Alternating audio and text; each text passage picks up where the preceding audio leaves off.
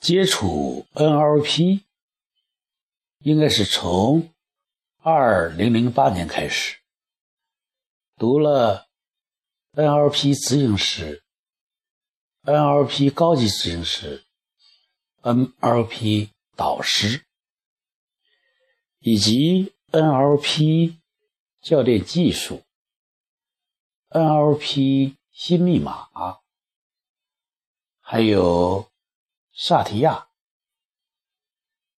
一路走来，可以说有收获，有效果。第一，自己的性情发生了一些变化，不是那么急了，对人呢宽容度也增强了。第二呢，自己的思维应该说也灵活了，不那么执着。第三呢，自己想问题，思维速度流程化了，这是我的收获。记得在去年。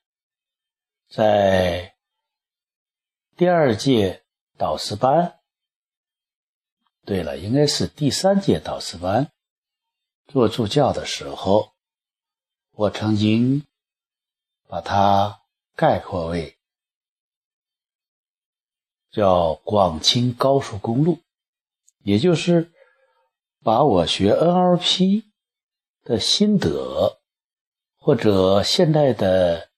一个状态概括为广清高速公路，因为我报读的这个公司叫智慧行，他们安排上课的地方在清远，清远半岛碧桂园度假酒店，他的去。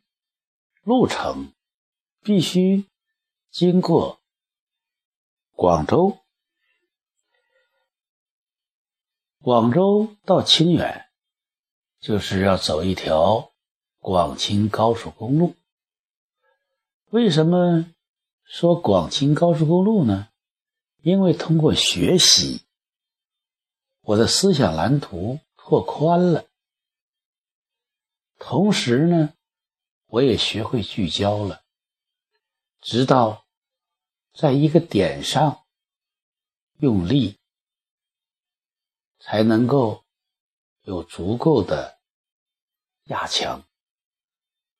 第二点呢，我的思想蓝图变清晰了，同时呢，对人呢有些模糊了，也就是说。我清楚做事是这样做，在做人的时候呢，又有一些模糊度，所以自行则无余嘛。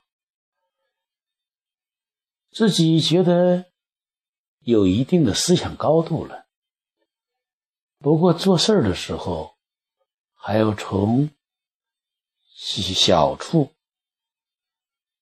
做起。怀虚处下。第三呢，做事有一定的速度，不过自己也知道，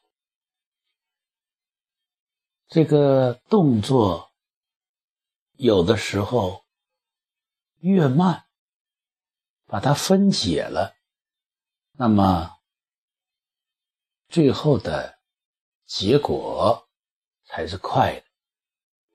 慢速动作，快速度，这是有辩证关系的。第四个呢，就是公，做事出于公心，要又以私利，不能说我们为了一个好的目标，就让人强拉硬拽的介入。我们有好的。目标还要有利益吸引，要顺势而为，不强拉硬拽。最后就是路，直到目标是直的，但是达到目标的路径是弯的。有的时候捷径反而是远的，有点弯路，行军速度可能更快一些，因为这弯路可以有效的避开。障碍。如果你在地图上要走直线，可能在现实中你就要越过几座大山，甚至河流。所以，思想、想象中的这个直路，可能在现实生活中就是一条弯路。所以。NLP 的学习可以概括为广清高速公路。这几年来，因为到清远的碧桂园半岛度假酒店去学习，这条路反复走了，也记不得多少次了。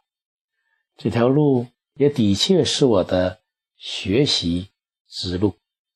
NLP 的学习之路，广清高速公路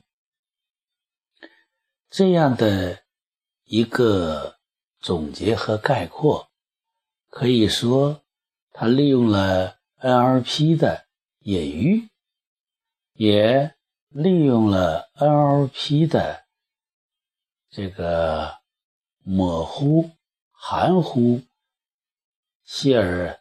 米尔顿的技巧，同时也是米尔顿技巧之一利用，因为这个广清高速公路就是学习中接触经过的一条路，它和。学习发生了联系，所以把学习 NLP 的效果总结为广清高速公路，就会使学习过 NLP 的人，到过半岛酒店的人，啊，走过高广清高速公路的人，就会有同样的感觉，就会有不一样的效果。